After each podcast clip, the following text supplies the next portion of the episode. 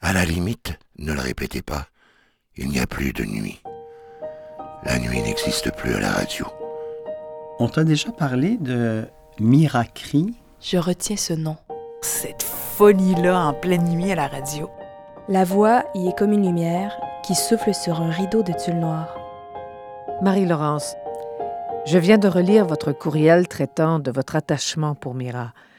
Vous aimez sa voix, ce qu'elle dit et ne dit pas.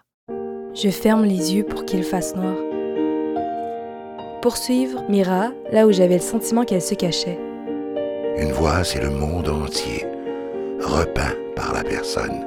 Le chef-d'œuvre qu'est profondément une personne est donné à entendre dans sa voix. La nuit Mira crie. J'ai le souvenir Vivre, euh, je dirais, pour vieillir. d'une nuit, Parce que vieillir, c'est ce qu'on a trouvé de mieux une nuit pour repousser la mort.